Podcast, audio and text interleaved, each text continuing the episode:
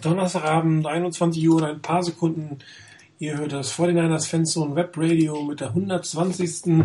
Ausgabe und der 21. Ausgabe. Ich komme schon ganz daneben.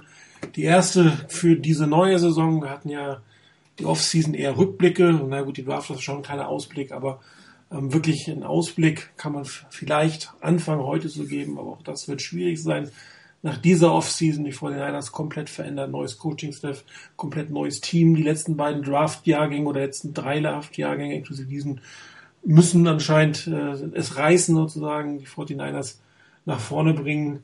Nur die Frage ist, können sie es tun? Hat da Trent Balky eine bessere Hand gehabt als 2012? Ähm, gibt es vielleicht noch ein paar Rücktritte während der Saison? Bleibt der Head Coach die erste komplette Saison äh, oder geht er mittendrin? Gerüchte gab es da zwar noch keine, die ich gelesen hatte, aber viele Fragen für ein komplett neues 49ers-Team. Und ähm, seit dem Beginn der Harbo-Ära war es, glaube ich, nicht mehr so schwer, ähm, eine Vorschau zu machen, oder? Wie seht ihr das?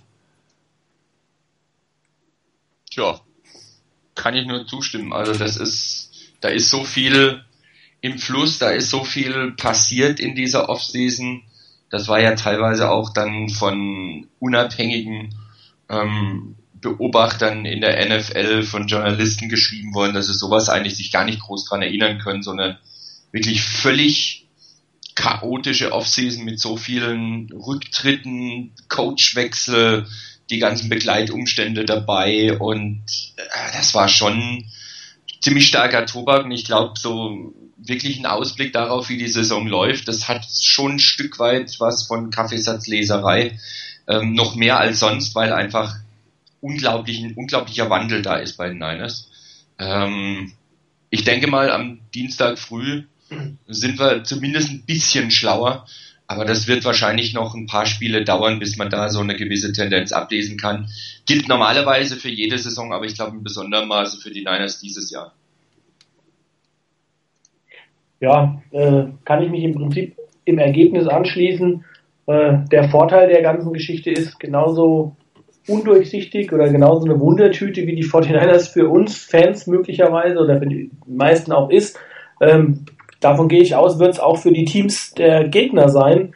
Ähm, ich glaube, auch die werden äh, Schwierigkeiten haben, die 49ers einzuschätzen ähm, und da auch eine ein fundiertes, äh, eine fundierte Grundlage zu haben, was von den 49ers zu erwarten ist, offenseitig, defense-seitig.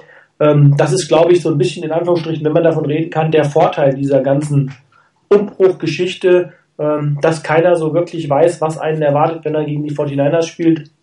Äh, komplett neues Coaching-Stuff, du hast es gesagt. Ähm, wahrscheinlich auch neue Philosophien auf beiden Seiten des Balles. Und wahrscheinlich auch in der dritten Kategorie hat man schon gesehen, finde ich, in der Offseason so ein bisschen, dass auch die Special Teams verändert auftreten. Also von daher, wenn man irgendwo was Positives rauslesen will, finde ich, dann ist es äh, darin zu sehen, dass auch der Gegner nicht unbedingt weiß, was einen erwartet. Ja, bevor wir gleich äh, auf, auf das Roster und die einzelnen Units vielleicht auf die Philosophie eingehen, vielleicht noch ein, Rückblick auf die Cuts. Äh, die 49ers haben ja wie alle anderen Teams äh, 37 Spieler 37, 37 Spieler ähm, äh, entlassen beziehungsweise auf irgendwelche Injury-Listen gesetzt. Äh, für euch die größte Überraschung bei den 49ers, wer nicht aufs Roster gekommen ist, Chris? Ähm, ja, ich war schon ein bisschen überrascht, dass es Daniel Dockett nicht geschafft hat. Also ähm, bei den anderen Spielern war das für mich so eine Sache, da hatte ich schon einige, die irgendwie so an der, an der Grenze waren. Äh, Nick Moody, ähm, der eher nach vorne gespielt, gespült worden ist, weil die anderen äh, vor ihm gegangen sind. Aber ähm, das war dann eher eine Verlegenheitslösung. Aber bei Daniel Dockett hatte ich schon erwartet, dass da ein bisschen mehr kommt und auch mit ihm gerade so in den, in den Nickel-Situationen hatte ich äh, gehofft, dass er da ähm, ein bisschen was, was verloren gegangen ist, dadurch, dass Ray McDonald und, und Justin Smith in der Mitte nicht mehr da sind, vielleicht ein bisschen was abfangen kann auch wenn er ein paar Jahre schon auf dem Buckel hatte, aber das war so das, worauf ich gehofft habe, dass er es dann überhaupt nicht geschafft hat. Äh, ich weiß nicht, ob es auch ein bisschen mit seiner Verletzung jetzt zu tun hat, da hat man gar nicht mehr so genau gehört, was es letztlich genau war. Aber auf der anderen Seite ist die Defensive Line eben der Part, wo ich sage, da haben die 49ers viele junge, hoffnungsvolle Spieler und ich gehe davon aus, dass man einfach gesagt hat, man äh, cuttet jetzt keinen jungen Spieler, äh, nur weil man hier vielleicht noch ein, zwei Jahre irgendjemanden hat, der auf einem ähnlichen Niveau spielt ähm, und dann aber auch noch eine ganze Stange mehr Geld kostet. Von daher, das war dann schon für mich die Überraschung, da hatte ich mir mehr erwartet. Wie jetzt bei dir aus, Rainer? Ähm, auch wenn es langweilig, auch wenn es langweilig sein mag, äh, ganz klar, Daniel Dockett war die große Überraschung. Ich hätte dann, dann möchte ich auch gar nicht mehr dazu sagen, dann Chris, glaube ich, alles Notwendige schon gesagt. Ich hätte ein bisschen eher damit gerechnet, so beim, was, was bei den Linebackern angeht. Ich war schon ein bisschen überrascht bei Nick Moody. Ähm, da gab es doch vieles von wegen, dass er sich sehr, sehr gut entwickelt hätte. Ähm, dass hier die Niners ähm, quasi geblieben sind bei ihrer Besetzung, die sie vorher hatten. Also dass auch ähm, Michael Wilhoit, der in der im Trainingcamp einiges verpasst hat, verletzungsbedingt, dass die Niners da dabei geblieben sind. Da war, das habe ich nicht ganz so unbedingt vorausgesehen. Da hatte ich mir schon, hatte ich schon gedacht, dass Nick Moody eine vielleicht etwas bessere Chance hätte, aufs Roster zu kommen. Ähm, letztendlich hat man sich da wohl wirklich für den entschieden, der halt eben in der letzten Saison auch schon auf dem Feld stand und dann halt wahrscheinlich gesagt, wir, das was wir gesehen haben von ihm und wie wir ihn beobachtet haben, ähm, der entwickelt sich wieder richtig. Das heißt, die Verletzungen sind überwunden oder können bald vollständig überwunden sein. Und dann kann er an die Form von letzter Saison anknüpfen und damit hast du halt dann eine gewisse feste Größe wenigstens als Mittellinebacker oder als Inside-Linebacker. Ähm, das kann eine Rolle gespielt haben. Da, wie gesagt, da hatte ich eigentlich bei Nick Moody ein bisschen bessere Chancen gedacht. Ähm, und ansonsten ähm, ja, so wirklich große Überraschungen gab es nicht. Ansonsten ähm, auch ein Kendall Hunter zum Beispiel. Ähm, das ist so eine so eine Geschichte, dass der jetzt wieder auf Injured Reserve gewandert ist. Äh, ja, gut.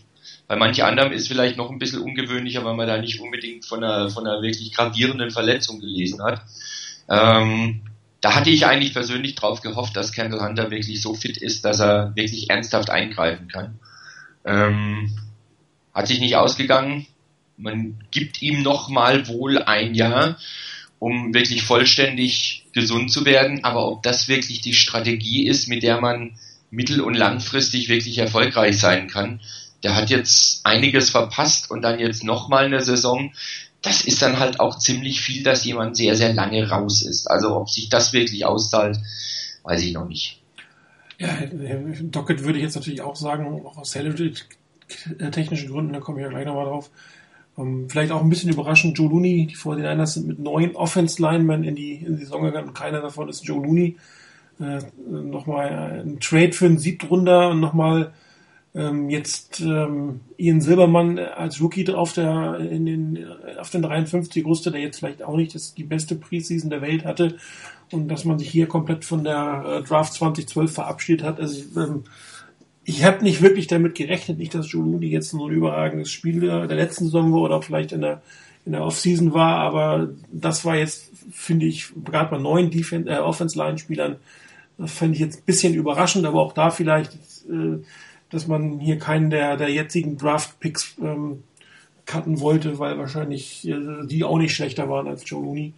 Und damit äh, ist die Draft 2012 für die 49ers Geschichte.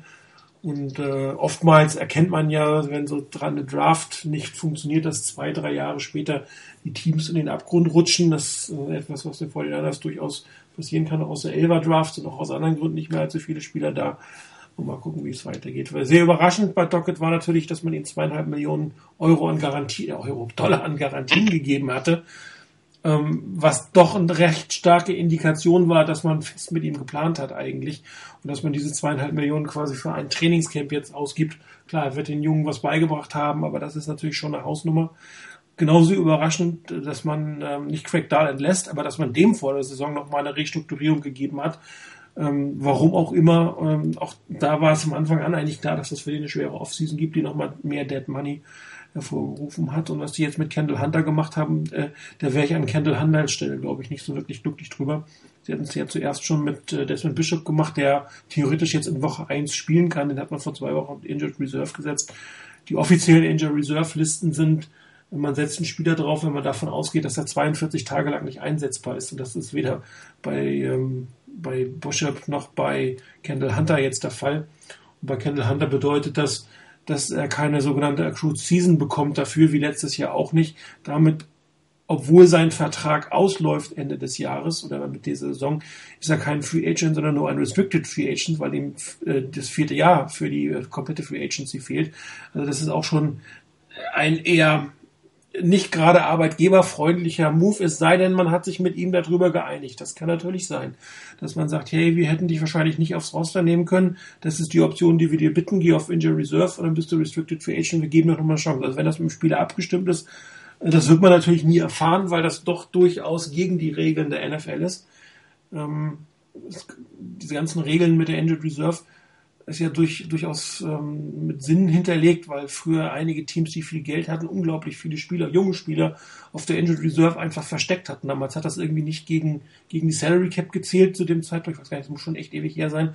Und da standen dann, was weiß ich, 10, 12 junge Spieler drauf, die man nicht cutten wollte. Die hat man dann halt bezahlt, weil man das Geld hatte und es nicht gegen die Cap gezählt hat. In diesem Fall zählt es gegen die Cap, äh, diese 745.000, die er, glaube ich, verdient hätte, machen den Co. jetzt auch nicht fett. Und es mag natürlich sein, dass es da Absprachen gibt. Wenn es keine gibt, dann wird im Hintergrund sicherlich jetzt äh, Kendall Hunters Agent verhandeln, ob es ähnlich wie bei Desmond Bishop zu einer Injury Settlement kommt und äh, die 49ers dann äh, Kendall Hunter äh, sozusagen injured waven und er dann entweder geclaimed wird oder zum Free Agent wird. Um, die Frage ist natürlich, wen hätte man nicht mit aufs Team genommen, wenn es Kendall Hunter geschafft hätte? Wahrscheinlich wäre es, kommen wir gleich zu dem Thema, unsere Feel Good Story, ähm, Jared Hayne gewesen oder hätte irgendjemand anders quasi dann gesehen, der nicht hätte aufs Roster kommen sollen, wenn der Kendall Hunter gebraucht worden wäre. Also ist, glaube ich, äh, ziemlich schwierig einzuschätzen, wer da nicht auf dem Roster ist, weil ähm, das ist das, was wir, was du in der ersten Fragerunde ja schon gesagt hast, man sogar noch nicht wirklich einschätzen kann, ähm, welche Position äh, welchen Stellenwert in diesem Jahr hat.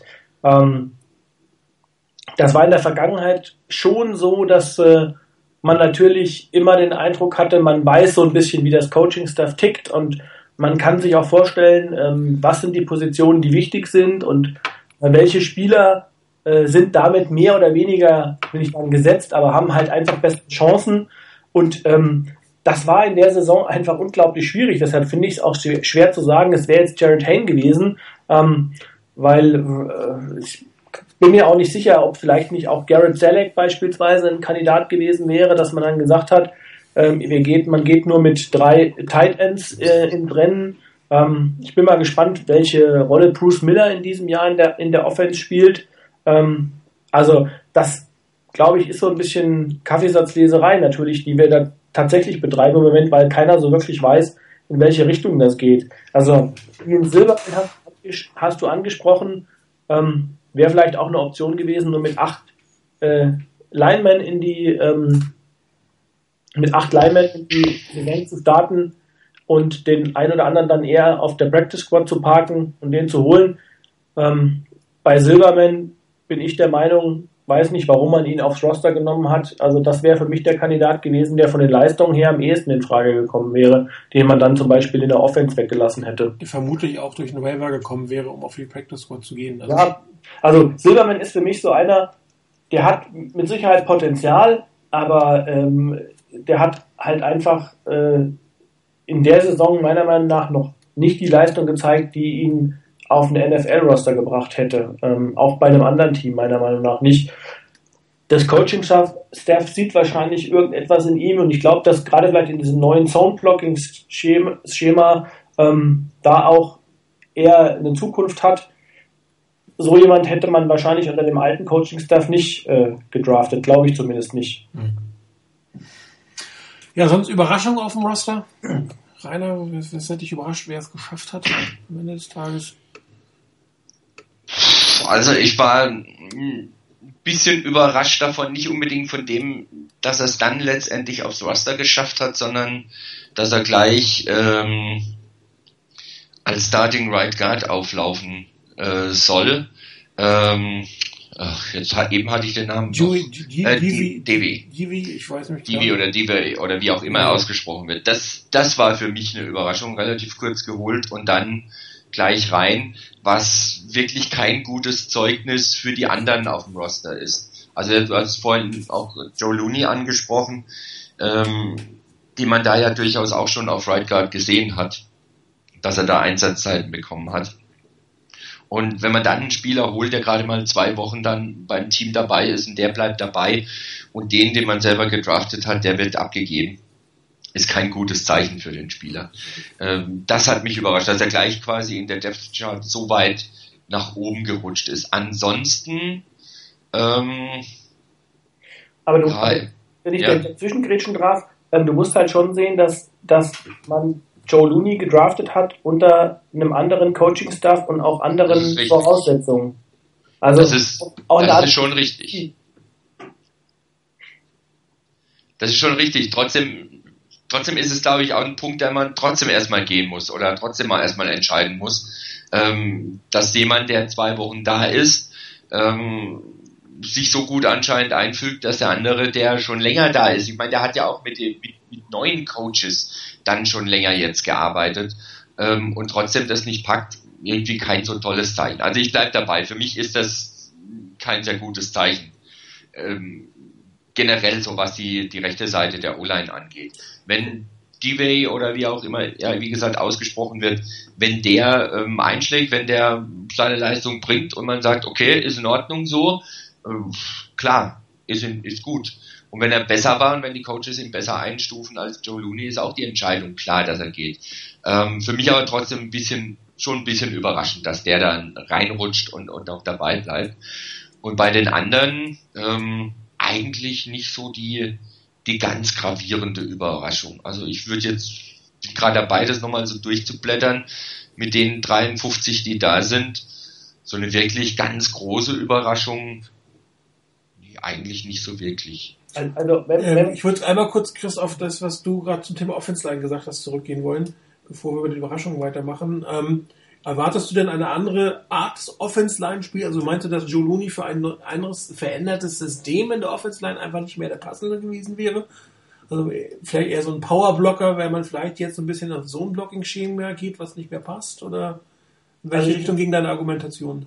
Ge- genau in die Richtung. Also ähm, das, das ist nur das, was die Erklärung, die ich mir, die ich mir geben kann. Ähm, ich habe davon einfach, man hat von Joe Looney, finde ich, äh, zu wenig gesehen, auch in den in den ähm, vergangenen ähm, Jahren. Also er hat ja einfach nicht viel auf dem Feld gestanden. Und die einzige Erklärung, die ich habe, dass man beispielsweise jetzt einen Nick Easton als Center holt, als Backup-Center oder ähm, dann Ian Silverman, der äh, jetzt nicht so überragend finde ich ihn. Ich habe so ein paar Sachen aus der Offseason, also aus den Preseason Games gesehen und ähm, da hatte ich schon den Eindruck, dass ähm, man schon so sehr stark in die Zukunft guckt und dass man da einfach Joe Looney nicht mit dem Potenzial oder mit der Entwicklungsmöglichkeit in diesem Sound-Blocking-Schema gesehen hat. Und also ich finde, das war schon, hat man schon gesehen, dass ähm, wie, wie unterschiedlich das, das äh, Running Game der, der 49ers auch war äh, im Vergleich zu früher. Also und auch das, das, das Blocking-Schema gerade im Laufspiel, ähm, das äh, war schon eklatant und ich glaube, dass man da, das ist meine Erklärung dafür, dass man gesagt hat, okay, ich sehe in Joe Looney nicht den ähm, Spieler, der äh, die Leistung oder von dem ich auch in Zukunft die Leistung erwarten kann, wie von vielleicht von einem 22-jährigen Ian Silverman, der äh, da Potenzial und Steigerungspotenzial hat. Wobei der ja von der Statur auch eigentlich mehr nach einem Powerblocker aussieht. Ne? Aber gut, das Echt? Also ist unter 300 Pfund angegeben gewesen, 6 Fuß 5 groß. Also eigentlich eher so ein klassischer äh, Soundblocking-Spieler. Auch Nick Easton, den man geholt hat, der wiegt in Anführungsstrichen nur 300 Pfund. Ähm, also schon interessant, wenn man das so anguckt, ähm, dass das ja früher man ja, was ich mit, mit äh, anderen Spielern da eher so diese klassischen, gerade in der Mitte auch äh, ein, ein, äh, Mike Ayupati zum Beispiel äh, ein ganz anderes Kaliber war. Das stimmt. Also von der Körperlichkeit hatten wir lange keinen Offense-Lineman wie ihn. Äh, nachdem Larry Allen damals retired hat. Ja, ich glaube, ja. der war noch vergleichbar, wobei der sich fast genauso gut bewegen konnte mit seinen, keine Ahnung, 350, 60 Pfund, die der hatte. Ja, interessant ist auch Trenton Brown, also den, den Rookie, den man da noch geholt hat, der ja auch ein, ein, ein Riese ist und auch äh, entsprechend Gewicht mitbringt. Ähm, 6'8 ist der, das ist ja, echt genau. Ja. Kann also Basketball die, spielen. Die, die O-Line wird, finde ich, trotz allem, was so auch natürlich an Schwierigkeiten da sein wird, und ich glaube, auf der rechten Seite, wie Rainer eben schon gesagt hat, wird uns einiges erwarten. Ähm, ich habe so das Gefühl, man hat die linke Seite dicht gemacht. Äh, das war so ein bisschen wahrscheinlich die Frage, vor der man steht. Nimmt man, ähm, macht man die beiden Bookends im Prinzip mit, mit Staley und Boone dicht mhm. oder nimmt man eine Seite klar und und nimmt die beiden ähm, die beiden Tackle, wo man die Stärke reinsetzt oder macht man es vielleicht, wie man es jetzt gemacht hat, okay, wir machen eine Blindside Protection, äh, sodass äh, Colin Kaepernick im Zweifel das Elend auf sich zukommen sieht und ähm, dann gucken muss, wie er damit klarkommt. Also ich weiß nicht, das war natürlich insbesondere durch den Abgang von Anthony Davis eine Sache, die man auch nicht mehr korrigieren konnte. Da blieb ja auch nicht mehr viel Möglichkeiten, muss man sagen. Bin mal gespannt. Er hat ja schon wieder irgendwie in die Richtung äh, argumentiert, dass er zurückkommt. Da bin ich echt mal gespannt, ja, wie das kommt. War ja. eine ziemlich, ziemlich eindeutige Aussage, dass er nächstes Jahr wieder spielt. Ja. Salary Cap technisch ist. Ansonsten, ähm, ich habe irgendwo eine Statistik gelesen, ich weiß nicht mehr, ob es ESPN oder NFL war. Ähm, die schlechtesten Offense Lines der Liga und unter den schlechtesten fünf waren die von der 49ers nicht dabei. Das ist doch schon mal aufmunternd. Aber gehen wir zurück zu den überraschenden Spielern. Also für mich sind es eigentlich zwei. Einer in der Offense und einer in der Defense. Fangen wir mit der Defense an. Also ich hätte nicht damit gerechnet, dass Shane Scoff es ins Team schafft. Der ja so ein bisschen ein Harbo-Pad war und eigentlich mal den Eindruck hatte, dass er nicht unbedingt gewollt war. Ähm, und äh, jetzt ist er doch tatsächlich ähm, einer der vier Inside-Linebacker geworden. Freut mich natürlich für ihn. Ich finde es etwas überraschend. Hätte ich jetzt nicht unbedingt äh, mit, mit gerechnet, zum einen Philip Wheeler ja doch durchaus mehr Erfahrung hatte und mit einem Salary von einer Million jetzt auch nicht so overpriced war. Und das zweite, ähm, ich lasse den Gerald Hayne jetzt mal weg, das diskutieren wir ja nachher noch, wäre ähm, DeAndre White, Wide Receiver von Alabama. Den hat man ja schon in, der, in, den, in den OTAs ist er immer wieder erwähnt worden und oft ist das ja so, dass ein Spieler, der in den OTAs viel irgendwie auffällt und äh, sehr viel ähm, äh, Airtime bekommt und, und viel Schreibzeit ähm, auf der 49ers Homepage, ist am Ende dann doch gar nicht so gut. Und ähm, er hat es aber tatsächlich jetzt ins Team geschafft und jetzt haben wir dafür äh, den Chris verloren. ist er weg? Der ist weg. Der Was hat er sich so erschrocken? Genau. Kein, Inter kein Internet mehr in, oh, der ist offline, der ist komplett rausgeflogen. Aha. Okay, na, dann warten wir mal. Nordhessen ohne Internet. Genau, ja, das sind hier Digitalisierung in Deutschland, schnelles Internet. Ja. Mal gucken, wann er sich wieder meldet. Gut, dann machen wir erstmal zu zweit weiter, obwohl du ja schon deinen Beitrag zu den Überraschungen. Ähm, oh, Chris, bist du wieder da? Ich bin wieder da. Genau. Okay gerade rausgeworfen. Ich habe gerade noch gehört, die Andrew White und genau. war irgendwie, genau. Genau, ja, also da hatte ich ja gesagt, ich fand es überraschend. Äh, normalerweise sind die, die man in der Preseason und den OTAs oft so gefeatured hat auf der 49ers Homepage, die schaffen es dann nicht, aber er hat es geschafft und er hat auch relativ gut gespielt. Und äh, wenn man sieht, wie er spielt, ist wahrscheinlich er von in Alabama von Amari Cooper so dermaßen überschattet worden, dass eigentlich keiner wirklich seine, seine Qualitäten gesehen hat. Und da muss ich sagen, freut mich. Und das, der Junge hat, glaube ich, Potenzial. Da wird es, glaube ich, noch gut Spaß machen es gab in der, in der, ähm, also da im Übrigen auch derjenige, den ich eben auch noch nennen wollte, wenn man mich gefragt hätte, direkt nach der Draft, äh, wer ist dann äh, für mich ein Spieler, der es, äh, äh, wo es schwierig wird reinzukommen, dann hätte ich natürlich auch so jemanden genannt. Ähm, ich kann mich aber daran erinnern, direkt nach der Draft hat, oder sogar schon vor der Draft war das, hat Nick Saban äh, ein Interview gegeben und hat zu DeAndre White gesagt, der wird einige äh, noch in der NFL überraschen, äh, der hat viel mehr Potenzial, als er von den meisten Draft-Experten äh, zugeschrieben bekam, weil er natürlich auch echt Pech hatte. Gerade jetzt in den letzten beiden Jahren hat er äh, ziemlich Verletzungspech gehabt in, im, im College und ist da nicht so wirklich auf die Beine gekommen und ähm, war eigentlich sogar, wenn ich mich recht erinnere, zu dem Zeitpunkt, als äh, Amari Cooper in die, in, ins College kam, war er eigentlich derjenige, der Featured Wide Receiver gewesen ist und hat sich dann verletzt und Cooper hat ihn mehr oder weniger dann schon von Beginn an abgelöst. Also von daher, ich hoffe da auch einiges und ich, ich habe äh, wirklich die Hoffnung, dass der Junge sich noch gut entwickelt. Ja, ansonsten ähm, Stärken, Schwächen dieses Jahr bei den 49ers in, im Team. Chris, wie siehst du das? Was sind so, was ist so die Top 2 Units und was sind so die Boo 2 Units? Also Top Unit mit Sicherheit äh, für mich die D-Line. Gar nicht mal so von den von den ähm, einzelnen herausragenden Spielern, aber insgesamt von der äh, insbesondere von der Tiefe auch ähm, wenn man mal guckt, man hat eigentlich ja, Spieler, die schon längere Zeit auf dem Roster sind, die sich die Zeit hatten, sich zu entwickeln. Man hat erfahrene Spieler wie Glenn Dorsey dabei. Ähm, und trotzdem ist es eine insgesamt relativ junge Truppe. Wir haben keinen über 30 in der D-Line. Also Dorsey ist mit 29 der älteste. Ähm, also wir haben dann Entwicklungen gesehen bei einem Mike Purcell beispielsweise, ähm, der wirklich sich konstant in den letzten Jahren entwickelt hat. Also ich finde, das ist auch so eine Sache, da hat Tom Sula meiner Meinung nach einen ziemlich großen Anteil dran. Er hat auch einen Gerard Eddy, einen undrafted Free Agent entwickelt. Er hat einen Mike Purcell auch meiner Meinung nach dahin entwickelt, wo er heute ist. Also ähm, das lässt hoffen und ich finde, Armstead war, ich habe war einer, der den Pick kritisiert hat, aber er hat, äh, ja, natürlich, er hat noch Fehler und auch noch Flausen, ähm, die, er, die einem auszutreiben sind, aber ich finde, man hat in der Preseason auch gesehen, was, was er an Potenzial hat, also was für Fähigkeiten er hat. Und ich hoffe, dass er sich da weiterentwickelt. Also ich glaube, das ist ähm, für mich eine Unit, die mit Sicherheit top ist oder gut ist. Ähm, die zweite, da würde ich mich so ein bisschen, bin ich mir nicht ganz sicher, um das als Unit zu bezeichnen, aber ich fand, die Special Teams haben äh, besser gespielt oder lassen mich zumindest äh, hoffen, dass es besser wird als in den letzten beiden Jahren. Ich finde, da war unter Sealy äh, ganz klar zu sehen, dass es äh, einen absteigenden Ast gab. Die andere Variante wäre für mich, wären für mich die Safeties, wo ich denke, da hat man eine solide Truppe mit einem äh, ziemlich interessanten Spieler mit Jaquiski Tart, ähm, dem Rookie, und hat zwei solide, sehr solide, gute Starter. Ähm, also das ist das, wo ich sage, das sind die Top-Geschichten. Ja, schwierig wird's einfach bei der O-Line, da haben wir eben schon von gesprochen. Äh, vielleicht wollt ihr da auch noch was zu sagen, aber rechte Seite der O-Line würde ich mal sagen, ist so die Unit.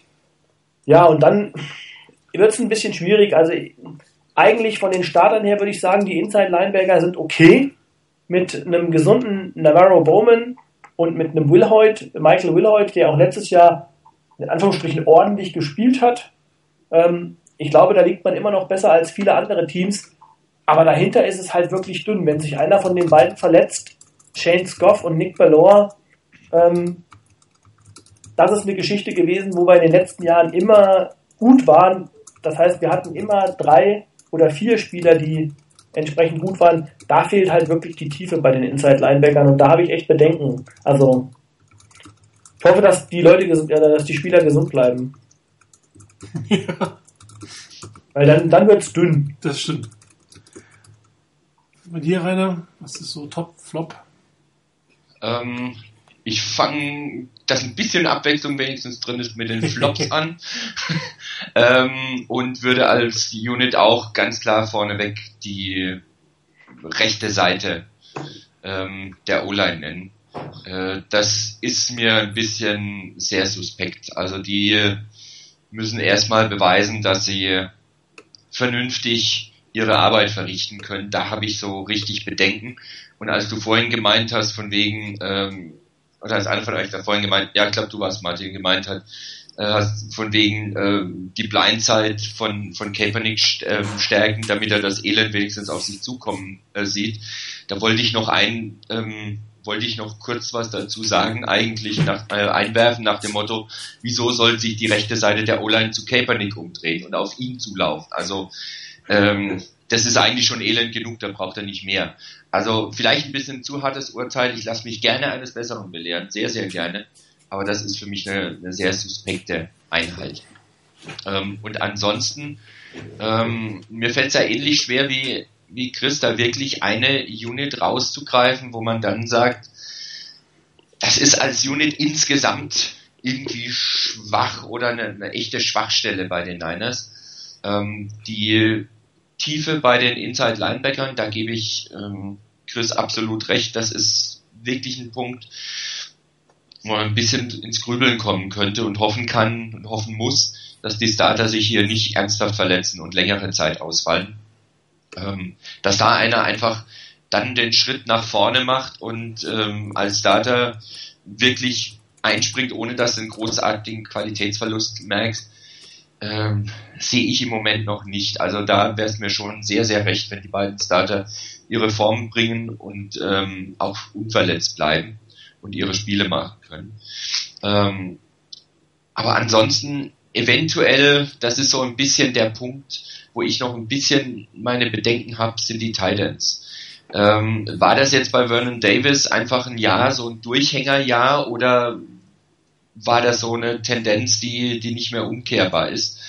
Ähm, kommt er zu einer, zu einer wirklich guten Form wieder zurück? Kann man, schafft man es, ihn da auch reinzubringen in die Position? Äh, ist er wirklich verletzungsfrei? War das wirklich nur etwas, was mit, mit Verletzung zu tun hat letzte Saison oder ist das ein, eine Geschichte, die nach unten zeigt. Und das ist für mich noch nicht ganz geklärt. Da muss man wahrscheinlich auch erstmal abwarten, wie die Saison läuft. Und hinten dran, Vance McDonald ähm, hat ein gewisses Potenzial. Schauen wir mal, was der dann leisten kann. Ähm, und Blake Bell ist letztendlich ein Projekt. äh, er hat alle notwendigen körperlichen Voraussetzungen. Er ist 6 Fuß 6 groß. Das ist ein Riesentarget, das du in der Red Zone anvisieren kannst. Aber ich bin da noch nicht so überzeugt davon. Das ist so für mich die, die Einheit, die ich jetzt nicht unbedingt als schlecht bezeichnen möchte, aber als ein bisschen, ja, wo ich ein bisschen schwanke darin zu sagen, sind die gut, sind die schlecht oder ist das etwas, wo ich eher ein paar Fragezeichen setze. Und bei den Units, die mir gut gefallen, ich bin da völlig bei Chris, was die, ähm, was die D-Line angeht. Ähm, da denke ich, sind die Niners ziemlich gut besetzt ähm, können vielleicht auch halbwegs ordentlich rotieren, um ihre Spieler einigermaßen frisch zu halten, ohne dass der Qualitätsverlust, wenn da rotiert wird, zu groß ist. Und die zweite Unit, ähm, da mache ich nicht den Umweg über die Special Teams, sondern da gehe ich direkt zu den Safeties. Das sind für mich, ist für mich eine, eine Unit, die echt ein gutes Potenzial hat. Du hast mit Bethea und ähm, mit Eric Reed zwei wirklich sehr gute Safeties als Starter. Ähm, McCray, junger Spieler, ähm, der absolut sein Potenzial auch noch hat. Und Jacques Tat, der beim, bei der Draft so ein bisschen seltsame Reaktionen hervorgerufen hat, dass man ihn in der zweiten Runde auswählt.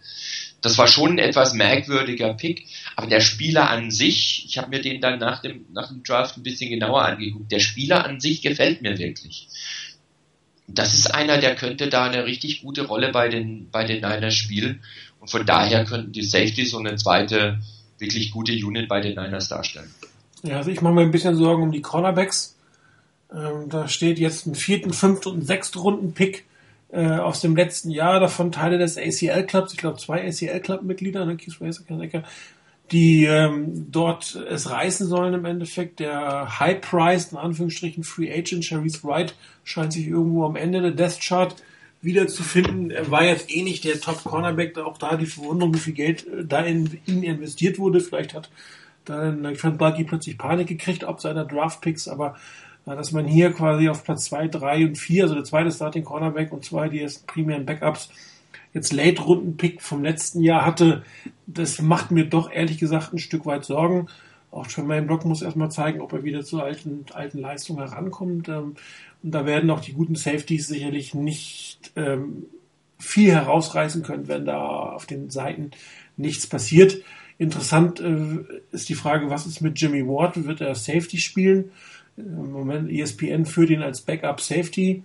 Ähm, die Fortinanders selber haben noch keine offizielle äh, Death Chart für das Spiel am Montag veröffentlicht. Mal gucken, wie die das nachher, ähm, vielleicht kommt sie morgen, wie die das hinterher sagen. Aber das wäre natürlich wirklich auch sehr schade, wenn Jimmy Ward jetzt äh, als Zweitrunden-Pick vom letzten Jahr, ähm, der, der Backup vom First Runden, nee, der First Runden Pick vom letzten Jahr der Backup vom First Round Pick des vorletzten Jahres wird, es sei denn, man führt ihn quasi an die Position bisher heran, aber da hat man ja eigentlich Tat, der, der da heranwachsen wird. Also das könnte durchaus wieder, wieder ein verschwendeter First Round Pick von Trent Balky sein. Das ist, mal gucken, wie es kommt. Ähm, ansonsten mache ich mir Sorgen um die Unit Quarterbacks. Ähm, was wurde nicht alles geschrieben über Colin Kaepernick und seine, seine Vorbereitungszeit? In der Preseason konnte er nicht vieles zeigen. Die Fortinanders haben auch äh, zugegebenermaßen nicht allzu viel gepasst.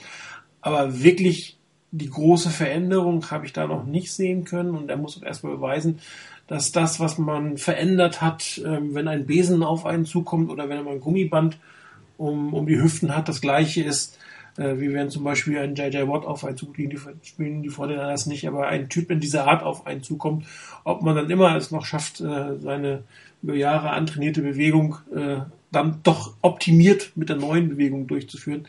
Da glaube ich noch nicht so dran und ähm, ich glaube auch immer noch nicht dran, dass Colin Kaepernick wirklich die Antwort der 49ers auf der Quarterback-Position ist. Und wenn er es nicht ist, die 49ers haben keine Option, weil Ben Gabbard, guter Backup, keine Ahnung. Dylan Thompson hat mir gut gefallen in der Preseason. Ob der jemals das Starter-Kaliber hat, weiß ich nicht. Also dieses Unit macht mir definitiv Sorgen, weil ich kann es oder sehe es im Moment noch nicht, dass Colin Kaepernick ähm, dort äh, die Veränderungen in den sechs oder acht Wochen, die er da in Arizona war, hinbekommen hat, die auch nachhaltig sein Spiel verändern. Ich lasse mich sehr gern vom Gegenteil überzeugen, aber noch habe ich das nicht gesehen. Ähm, was ich durchaus mit ähm, Interesse verfolge und ich auch glaube, dass das ganz gut ist, sind die Running Backs. Ähm, ich glaube, Carlos Hyde war ein relativ guter Pick. Auch das, was man von Mike Davis in der Preseason gesehen hat, war durchaus interessant. Reggie Bush selber wurde noch ein bisschen geschont. Seinen Wert wird man erst während der, der Saison wirklich kennen. Ähm, wie gut ist er noch? Wie frisch ist er noch? Was kann er noch? Ähm, er wird jetzt auch bei ESPN als, als primärer Backup geführt. Kann durchaus sein, dass er aber eher als Third Down Back gelistet wird und ähm, wenn, wenn Hyde äh, und First und zweiten, äh, ersten und zweiten Down eine Pause braucht, dass dann Mike Davis hereinkommt. Ein durchaus interessanter Pick. Jared Haidt glaube ich ehrlich gesagt nicht, dass er die ersten Wochen auf dem 46er Roster äh, sein wird. Das werden wir sicherlich gleich auch nochmal kurz diskutieren. Da steht ja auf dem Programmpunkt drauf. Ähm, und ansonsten bin ich auch auf die Return-Teams gespannt. Ähm, da scheint ja doch sich irgendwas in die richtige Richtung zu bewegen. Brad Seeley galt ja wirklich als der große Special Teams Guru, aber die Vorteile Special Teams waren mal ein Jahr gut, ein Jahr schlecht, ein Jahr gut und letztes Jahr waren sie wieder schlecht. Ähm, und man hatte immer das Gefühl, immer wenn viele Geld, viele Spieler da rein investiert wurden, dann war es eine gute Unit. Wenn er eher mit den Backups arbeiten musste, dann, dann war es nichts. Und das spricht natürlich auch nicht unbedingt für einen Trainer, den oder ein gutes Team haben kann, wenn er wirklich die besten Spieler zur Verfügung hat für seine Unit. Also gerade bei den Special Teams. Muss mal gucken, wie es weitergeht. Aber hier, wenn die vor den einer Serie ihren Schnitt ein bisschen nach vorne bringen, was die Returns angeht, ist es natürlich auch für die Offense deutlich einfacher. Jetzt haben wir ihn so oft erwähnt, Mr. Hain. Jetzt wollen wir auch mal ein bisschen über ihn reden. Rainer, du hattest das geschrieben, Feel Good Story oder mehr. Also eine Feel-Good-Story ist es, glaube ich, auf jeden Fall. Jedes Team braucht ein bisschen Hoffnung und das ist halt ein Spieler, der jetzt nicht als der Superstar sicherlich enden wird, aber das ist ein Team, so eine kleine Cinderella-Story, was auch ein Grund, ganzes Team ein Stück weit nach vorne bringen kann. Aber ich habe es eben schon gesagt, also ich glaube nicht, dass er ähm, jetzt in dem 46er Roster stehen wird.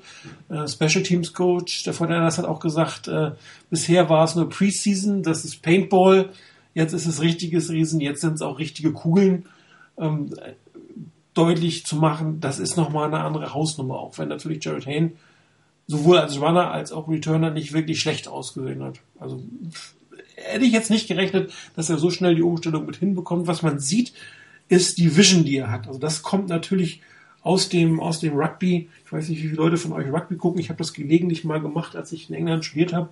Und äh, auch da, die guten Läufer mit dem Ball müssen natürlich das Auge haben für die Blocks, müssen das Auge für die Lücken haben. Und das hat er definitiv. Ob er hinterher wirklich die, die Bälle festhält, ob er ähm, die Hits nachher, die vollkommen kommen werden, ähm, überstehen wird, das wird sich nochmal zeigen. Aber gerade diese, diese Sicht, auch das hat man bei den Special Teams gemerkt, er konnte sehr gut die Blocks lesen, hatte sehr gutes Gefühl dafür. Das spricht natürlich für ihn und das ist natürlich auch etwas, wo die Fortinanders vielleicht auch in Zukunft noch ein bisschen was von haben können, dass sie dann nicht irgendwie einen, einen Skill-Position-Player äh, als Punt-Returner einsetzen müssen. Das hilft natürlich auch immer ganz gut. Also da kann ich, kann ich dir nur recht geben, ähm, was das angeht, was seine Fähigkeiten angeht. Ich fand es echt interessant zu sehen, ähm, da die 49ers ja auch regelmäßig durchgemischt haben in der Preseason und auch äh, Ellington und auch die Andrew White äh, dort äh, retourniert haben und den Unterschied zu sehen, wie die jeweiligen Spieler an den entsprechenden Return rangegangen sind. Äh, White und, und Ellington, das waren äh, Personen, die haben sofort, also quasi sofort Beschleunigung auf Höchstgeschwindigkeit und zu gucken, eine Lücke und durch die muss ich durchkommen und sehen, ähm, dass das funktioniert. Und wenn es nicht funktioniert, werde ich bei dem ersten, ähm, beim ersten ähm, Tackle gestoppt. Ähm, bei Jared Hayne hat man ein paar Mal gesehen, der ist viel, viel langsamer losgelaufen, aber hat unglaublich gut die Blocks gelesen und hat dadurch viel, viel mehr Raumgewinn gemacht. Ähm, gab es ein paar Situationen, die ich echt beeindruckend fand, was das angeht. Und ich glaube, da liegt auch seine Stärke, auch bei den Läufen ähm, aus der Running Back Situation, also Running Back Position, wenn er ähm, in einen Bereich kommt, wo er ein offenes Feld hat und wo er ähm, verschiedene Blocks lesen kann und sich dann im Prinzip ähm, ein oder zwei Cuts machen kann und dann ähm, ein freies Feld hat, dann hat er unglaublich äh, Fähigkeiten, also in dem Bereich. Schwierigkeiten hat er einfach da, wo die, wo die Lücken klein sind und wo er ähm, im Prinzip mit seinem aufrechten Laufstil äh, einen Tackle brechen muss oder so. Das ist das, wo es man merkt, da, dass er nicht aus dem, aus dem Football-Bereich kommt, sondern eher aus dem, aus dem Rugby-Bereich. Und was mich auch beeindruckt hat, sind seine Catch-Fähigkeiten. Also ich sag mal, die, den ein oder anderen Punt, den hätte kein NFL-Returner jemals nur sich getraut, gerade diese über die Schulterbälle zu fangen. Also da waren schon echt ein paar Dinger dabei und mit welcher, in Anführungsstrichen, Sicherheit er die gefangen hat, ob jetzt Preseason oder nicht, finde ich, das war schon beeindruckend. Rainer ist weg. nee, nee, nee, nee, ich bin nicht weg.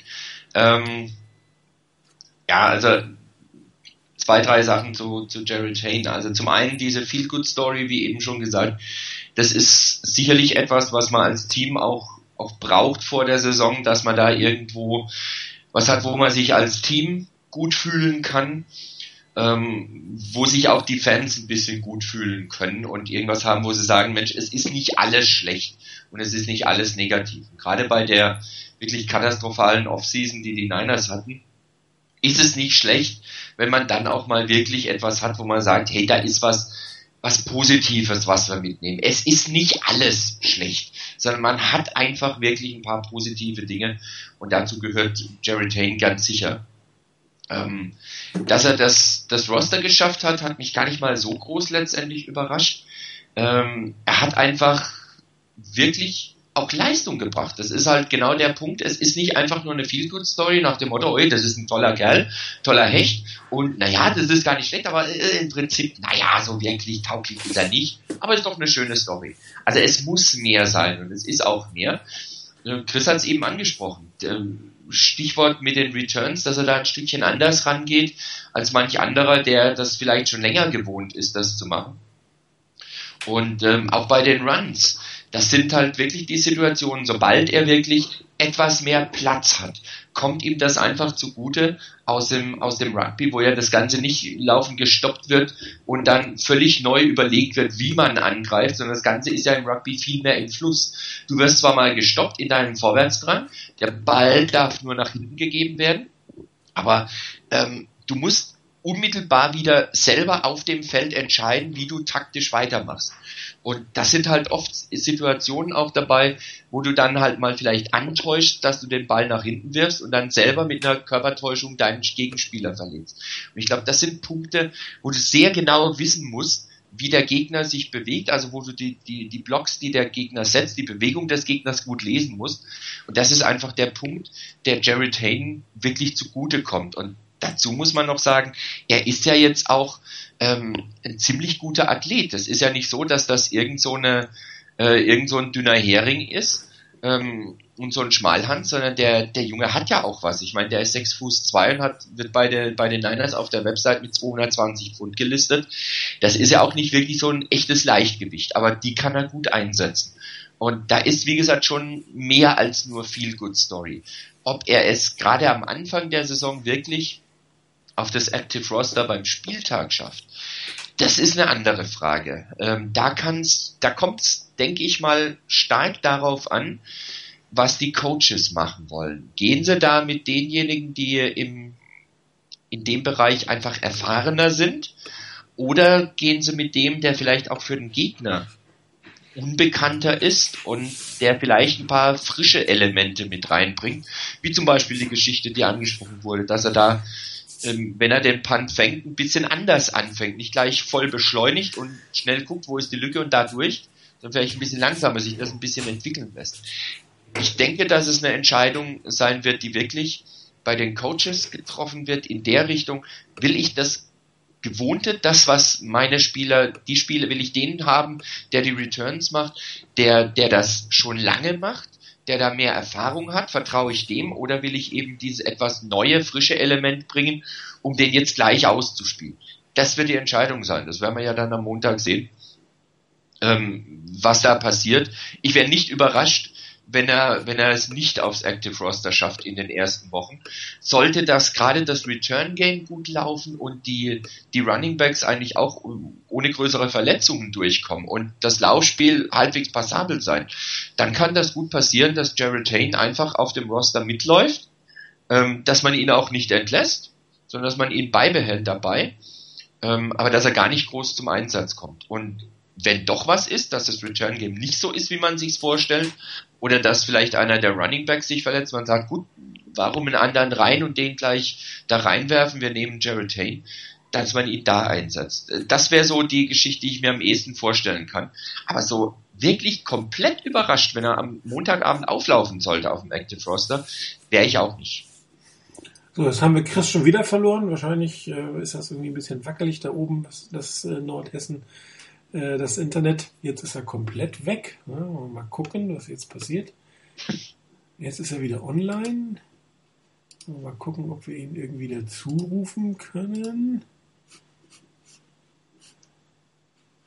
Wo ist er denn? Wo ist er denn? Da, so, holen wir wieder rein. Hallo Chris, wieder da? Ja, äh, irgendwie schmeißt mich das Ding immer raus. Ja. Alle 20 Minuten werde ich hier rausgekegelt. Ja, ich sehe es hier immer und kann dich dann wieder reinholen. So. Also ich habe äh, so, hab eine, eine Falschaussage getroffen. Die Vorderlanders haben doch ihre erste Death Chart äh, veröffentlicht. Allerdings hatten sie noch nicht auf ihrer Homepage. Äh, Matt Barris hat, hat, sie hier gepostet. Ähm, interessante äh, Dinge. Sie sind sich anscheinend nicht ganz einig über die eine oder andere Position. Als äh, Starting rechter Cornerback wird hier geführt Kenneth Aker or Keith Razor. Hm?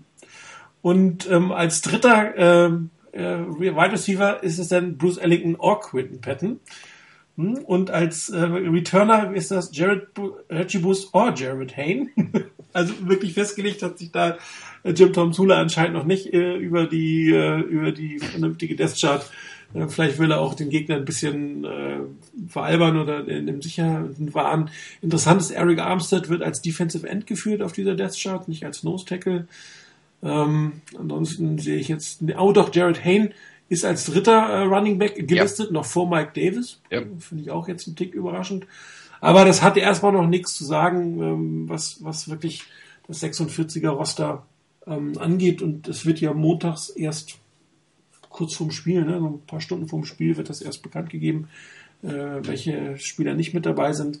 Ähm, ich werde es nicht live erfahren, ich werde es am nächsten Tag lesen. Beziehungsweise das Spiel ist ja so spät, dass man sogar vielleicht das letzte Quarter noch gucken kann, bevor man zur Arbeit geht. Schauen wir mal. Ja. Du hast ganz kurz, weil äh, Reagan das auch auf dem Board gefragt hatte, wer denn sonst äh, returnen soll, wenn es nicht Jared Hain macht. Also Reggie Bush ist immer eine Option als Returner ähm, und letztendlich äh, auch Bruce Ellington hat schon Keys returned. Also das wäre letztendlich auch nochmal eine, eine ähm, eine Option fürs Return Game. Also es ist jetzt nicht so, dass die Niners nur einen Jerry Tain auf dem Roster haben, der irgendwie Punts oder oder vielleicht dann auch mal Kickoffs returnen könnte, sondern da gibt's dann schon noch den einen oder anderen, der das auch schon gemacht hat und durchaus auch gut schon mal gemacht hat. Also ganz so ist es nicht. Da ist schon noch jemand da. Ähm, Jetzt bin ich gerade kurz ein bisschen lost, weil ich die Kommentar von Frizzini gelesen habe. Ich weiß nicht, was er meint, wie ich Gedanken gelesen habe. Ähm das meint, war der das vorne dran mit dem Thema mit ähm, was er vorher geschrieben Ah, hat. Colin Kaepernick. Mit Ah. Colin Kaepernick. Okay, Hattest ja, dann aber angesprochen. Also, also Carsten, ich kann Gedanken lesen. Ich habe nämlich auf dem Board nicht mitgelesen. Zwei blöde, eine Idee. Ähm, von daher, ja. Äh, Carsten, wenn du es hörst, bitte check deine PN-Box. Ich habe dir eine Nachricht geschickt. Ähm, gut, aber anderes Thema. Ähm, jetzt bin ich immer noch ein bisschen verwirrt. Ah, ich wollte zum nächsten Thema eigentlich gehen und zwar Vorschau auf das Monday Night Game gegen die Vikings. Ähm, interessantes Matchup. Ähm, ähm, unser ehemaliger Offense Coordinator kommt zurück auf der anderen Seite ähm, mit North Turner. Er hat äh, als äh, bekennender Laufexperte, äh, Laufspielexperte und Favorit ähm, mit Adrian Peterson sicherlich einen der stärksten Runner der Liga, wobei auch das, müssen wir gleich nochmal drüber reden, noch zu zeigen sein wird. Ähm, aus der Preseason habe ich so ein bisschen mitgenommen, dass Teddy Bridgewater durchaus ganz gut gelegentlich gespielt haben sollte. Ich weiß nicht, ob ihr die Vikings ein bisschen mehr verfolgt habt. Ähm, er hat ja mit Mike Wallace auch eine neue Waffe als Deep Threat. Also es kann gut sein, dass ein klassisches North Turner Spiel ähm, ähm, am Montag sehen werden. Sprich laufen, laufen, laufen, langer Pass, laufen, laufen, langer Pass, langer Pass, laufen, laufen, langer Pass. Äh, mal gucken, wie die von den Niners äh, sich darauf einstellen können. Laufen, laufen, laufen, langer Pass, laufen, laufen, langer Pass. Du meinst, das ist das Gegenargument der 49ers? genau.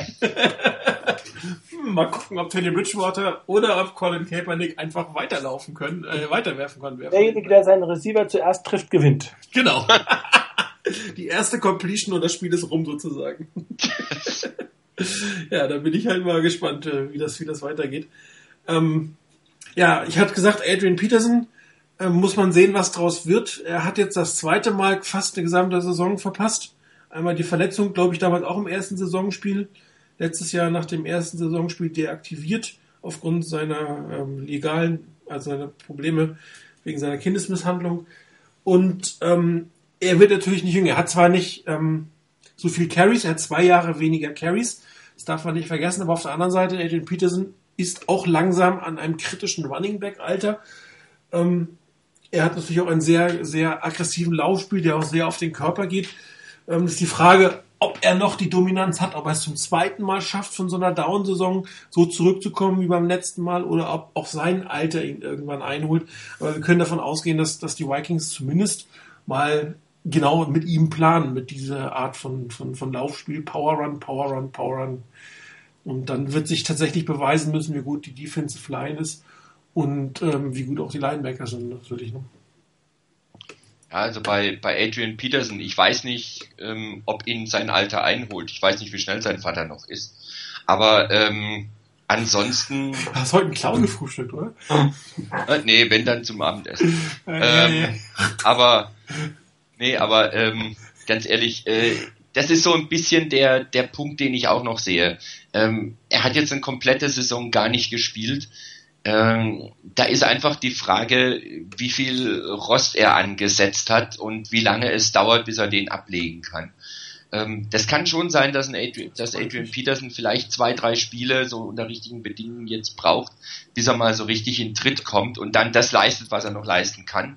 Und da muss man erstmal abwarten, wie viel das ist. Also von daher könnte es durchaus sein, dass die Niners zum recht günstigen Zeitpunkt auf, äh, auf die Vikings treffen, wenn eben bei Peterson das noch nicht so rund läuft, wie er sich vorstellt. Er hat wohl ähm, irgendwas gesagt von 2500 Yards mit Rushing. Äh, das halte ich ganz ehrlich ein bisschen arg viel. Das sind über 150 Yards pro Spiel. Und selbst wenn er 5 Yards pro Rush hätte, wäre er dann bei Minimum 30, 31, 32 ähm, Läufen, die er in jedem Spiel bekommt. Und da glaube ich beim besten Willen nicht dran. Ähm, er kann eine sehr gute Rolle spielen, keine Frage. Aber ähm, so dominant glaube ich eigentlich nicht mehr dran. Ähm, von daher wird es natürlich interessant, welche Fortschritte Teddy Bridgewater gemacht hat. Ähm, habe ich auch gelesen. Ich habe jetzt kein Spiel der Vikings in der Preseason gesehen, aber was ich so mitgekriegt habe, ja, der hat wohl ganz gute Sachen dabei gehabt. Ob das dann am Schluss sich auszahlt, werden wir sehen müssen. Ich bin sehr gespannt, wie die Defense der Niners dann aussieht gegen die Vikings. Ähm, also was dann Eric Mangini sich überlegt äh, und wie generell die Defense dann aussehen wird. Das, das wird im Übrigen sowieso sehr spannend sein, finde ich, Mhm. Ähm, also fand ich in der, in der Preseason, in den Spielen, in dem, was ich gesehen habe, schon interessant, einfach die Unterschiede zu den Jahren vorher zu sehen. Ähm, und wie so eine, also ich glaube, wir müssen uns an einiges Neues gewöhnen. Also wenn man vorher so ein Spiel geschaut hat, finde ich, dann hat man das mit einer gewissen Erwartung und auch mit einer gewissen, ähm, äh, ja, man hat eigentlich schon gewusst, okay, wie spielt die 49ers Defense in entsprechenden Situationen. Und ähm, ich finde, das hat sich schon gezeigt, dass es da durchaus Unterschiede gibt. Ähm, Sachen, die man vorher von, von ähm, der 49ers Defense gesehen, nie, nie gesehen hat, ähm, die hat man schon in, der, in, in den Ansätzen auch schon in der, in der Preseason gesehen. Alleine so was Blitzen und sowas angeht, ähm, was offensichtlich war. Also das wird bestimmt interessant. Zu den Vikings vielleicht noch ein Wort zum Laufspiel. Äh, ich meine auch jetzt gelesen zu haben, ich glaube gerade jetzt, heute war es auf dem, auf dem, äh, ähm, auf, im Internet zu lesen, auch die Vikings haben Probleme mit ihrer O-Line. Äh, der Right Tackle, Starting Right Tackle, Phil Loadhold war vorher schon ähm, ausgefallen für den Rest der Saison und jetzt ist, glaube ich, auch der Center. Das Sullivan, ne? Sullivan zunächst mal ausgefallen. Das heißt, auch da muss man auf ein Backup zurückgreifen. Ähm, auch das wird interessant zu sein, äh, zu sehen sein, wie ähm, man das kompensiert und dann wie auch bei, bei einem Team, was auf, aufs Laufspiel setzt, kompensiert wird. Ähm, weil ich meine, das haben wir in den Jahren auch schon gehabt, äh, dass man, wenn man zu eindimensional ist und dann nicht entsprechend antworten kann übers Passspiel, dass man dann äh, auch eine, eine Offense aus dem Spiel nehmen kann äh, mit einer halbwegs guten Defense. Und ähm, also das wird interessant zu sein, äh, interessant zu sehen sein, wie die ähm, Vikings damit umgehen und was die 49ers dann für eine Antwort darauf haben. Die 49ers hatten, äh, die Vikings hatten übrigens zwölf Offense-Line-Spieler auf ihrem Initial 53er Roster. Zwölf. Das ist eine Hausnummer, oder? Ja, ja. Wahnsinn. So, ja gut, zwei davon sind Das jetzt ist weg. so, jetzt haben sie so gesehen ein Team, ein Team für Snoopy. Genau. Und dann äh, treffen wir auf unseren alten 49er Kater Baikowski zurück. Der spielt vielleicht sogar dann im Starting Right Tackle. Okay. Also ich meine, auch das sieht man, ähm, wir haben ja schon häufiger mal davon gesprochen, äh, dass die 49ers viele Spieler verloren haben. Aber ich finde immer noch trotzdem, ähm, auch wenn man sich mal so jetzt die, die Backups anguckt und sieht, wen man hat dafür gehen lassen, die dann auf anderen, in anderen Teams durchaus noch spielen. Also ähm, man kann jetzt nicht sagen, dass die 49ers, äh, finde ich, vom Talentlevel her ein schlechtes Team haben, was so teilweise auch geschrieben wird in den, äh, in den, in den Power Rankings, dass ich äh, 24. oder 26. Stelle, also das fand ich dann schon heftig. Ich gebe offen zu, es hängt unglaublich viel an Colin Kaepernick. Da ist auch das, was Martin am Anfang mal gesagt hat, zu den Problemen, in welchen Units man äh, so ein bisschen Bedenken hat. Ich würde gar nicht sagen, die Unit Quarterback ist das Problem oder ist das, wo man Bedenken hat, sondern schlicht und ergreifend der Starting Quarterback. Ähm, Der ist ja quasi die Unit. Genau, weil Fakt ist, ich glaube, es gibt so gut wie kein Team, äh, was sagen kann, ich kann meinen Quarterback mehr oder weniger eins zu eins ersetzen. Das gibt's nicht. Also, ähm, und wenn es der Fall ist, dann ist es ein schlechter Starting Quarterback. Ähm, dafür gibt's einfach zu wenig gute Quarterbacks in der Liga. Und ähm, man müsste eine überragende Supporting Cast rundherum haben, um ähm, mit entsprechend schlechteren Quarterbacks dann auch äh, weit in den Playoffs oder sogar in den Super Bowl zu kommen. Also äh, ich kann das auch nur nochmal unterstreichen. Es hängt echt, die Saison hängt ganz, ganz stark auch neben dem, wie sich jetzt dieses zusammengewürfelte Team auch entwickelt, hängt natürlich auch ganz stark davon ab, wie hat sich äh, Colin Ka Kaepernick, hat er sich und wie hat er sich weiterentwickelt. Weil ähm, damit steht und fällt, glaube ich, auch äh, im Wesentlichen die Saison der 49ers. Also mal abgesehen von den ganzen Schwierigkeiten rundherum, ähm, das wird eine wesentliche Komponente sein.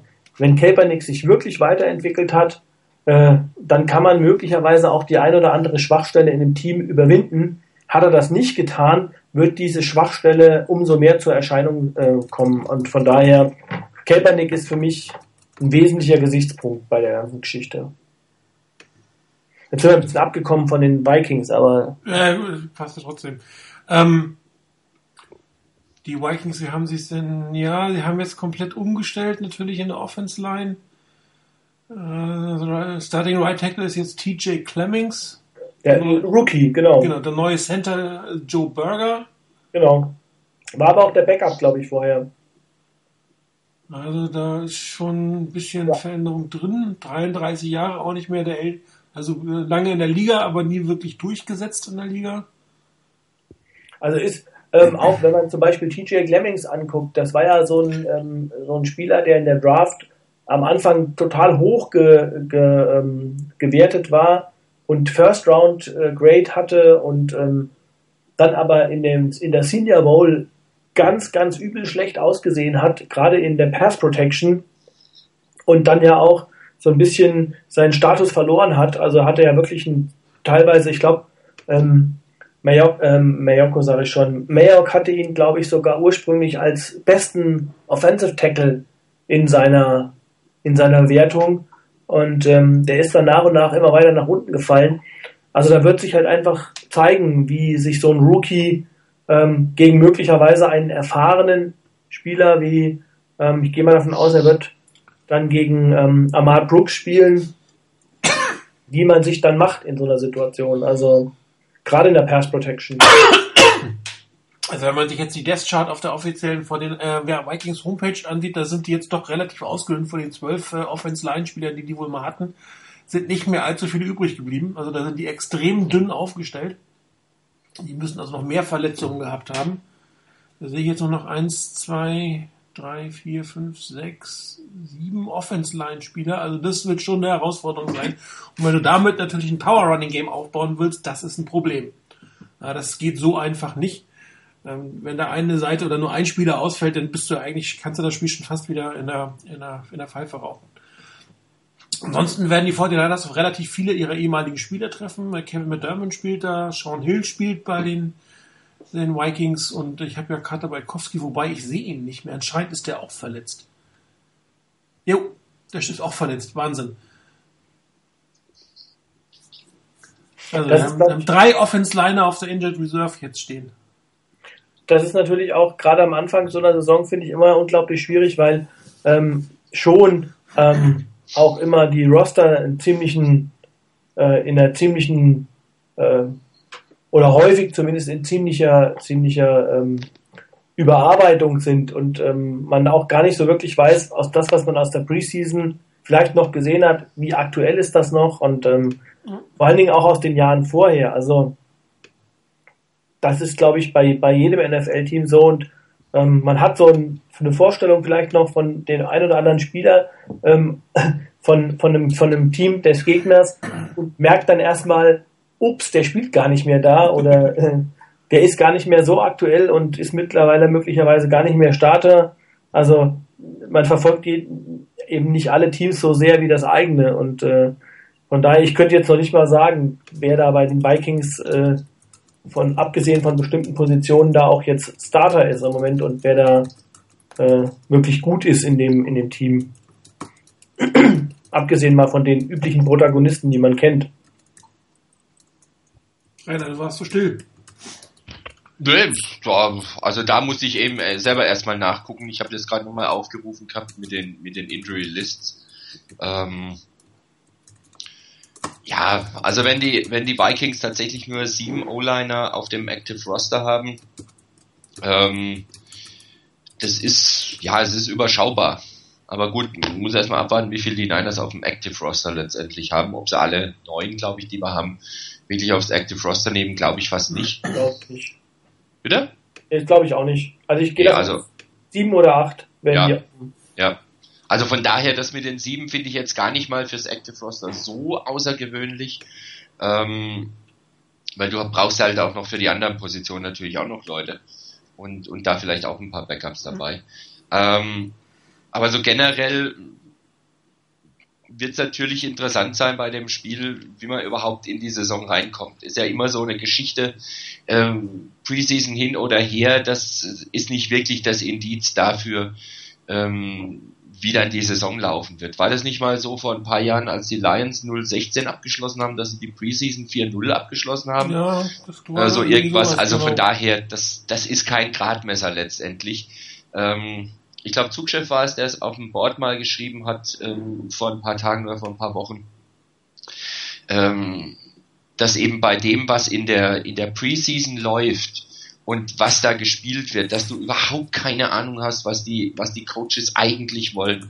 Ähm, ob die ganz bestimmtes Verhalten sehen wollen, auch wenn sie jetzt an der Stelle eigentlich in einem regulären Saisonspiel was ganz anderes callen würden, ähm, wie zum Beispiel Man Coverage oder Zone Coverage. Das heißt, die wollen jetzt halt mal in dem Spiel bestimmte Spieler sehen, wie sie sich in der Man Coverage ähm, ähm, darstellen.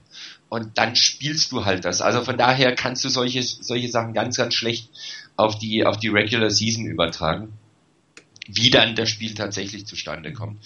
Von daher wird es ein, eine ziemlich spannende Geschichte. Ähm, es ist halt ein Monday Night Game und dann noch ähm, in der ersten Woche, da gibt's dann halt zwei davon, deshalb beginnt das Ganze erst um 4.20 Uhr unserer Zeit. Ähm, was schon sehr spät ist oder auch sehr früh, je nachdem, wie man es will. genau. ähm, aber es könnte, es könnte eine sehr interessante Geschichte werden. Ähm, ja, ich hoffe für die Niners, dass sie mit dem Sieg starten werden. Ich glaube nicht, dass dann irgendjemand wirklich komplett in Euphorie ausbrechen würde und plötzlich wieder davon reden würde, dass die Niners Super Bowl bound sind oder sowas. Das glaube ich dann doch nicht. Aber ich glaube für die für die Stimmung im, im Team, für die für die Fans drumherum und für für die ganze Franchise insgesamt wäre ein Sieg nicht verkehrt, ähm, wenn man da eben in dem Spiel gleich in einem Monday Night Game ähm, verliert zu Hause gegen einen Gegner, den man naja jetzt vielleicht nicht unbedingt als Super Bowl Aspiranten sehen wird. Also ich glaube nicht, dass die Vikings ernsthaft ein Kandidat sind, um den Titel zu holen. Wobei ich in mehreren Prognosen sie in den Playoffs schon äh, gesehen ja, habe. Ja, das, das ist ja eine Geschichte, aber wie gesagt, so, so richtig echte Titelaspirant sehe ich, sehe ich sie dann doch nicht. Ja, aber so weit, was die Forecasts der besonderen Experten sind sie mehr äh, Playoff-bound als die 49ers, zumindest äh,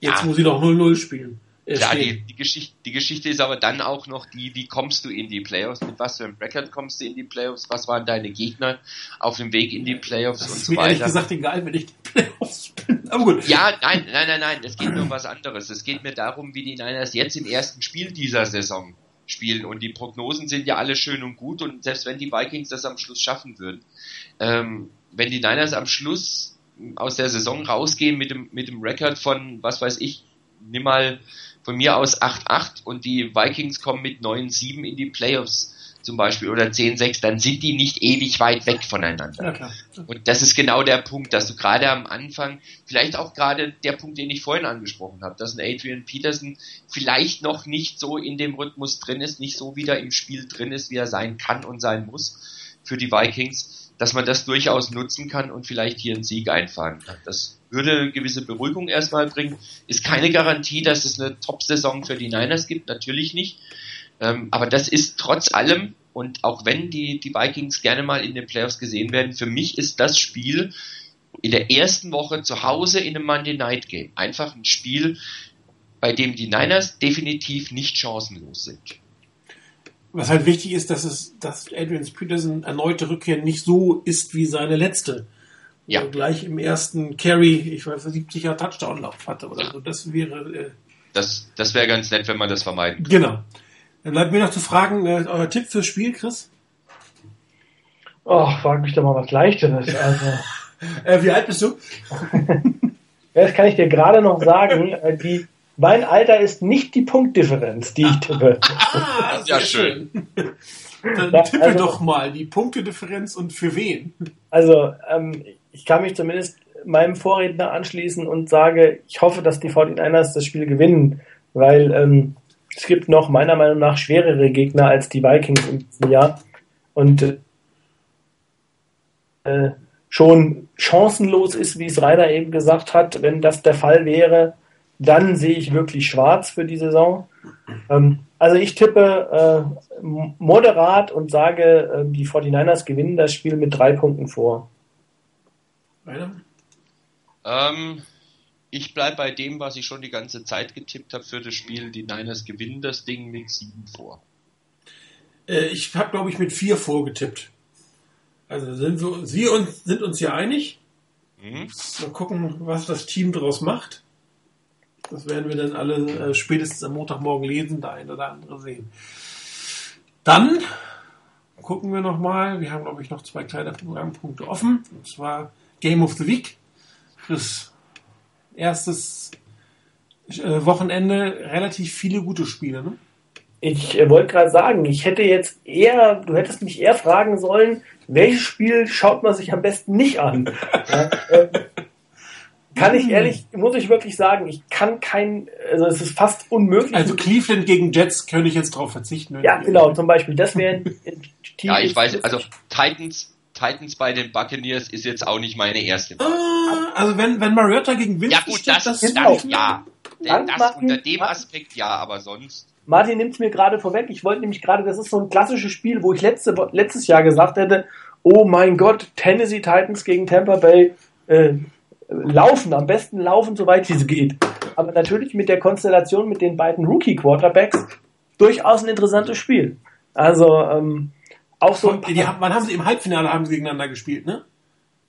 Bei den College Playoffs? ich muss überlegen. Ich kann Fragen stellen, oder? Ja, ja. Florida State gegen Oregon, ja, ich glaube. Im Halbfinale, genau. Also die haben gerade mal gegeneinander gespielt und jetzt spielen sie es ein. Also das ist schon, das hat schon was. Ja. Und also einfach auch interessant zu sehen, wie entwickelt sich so ein Spieler.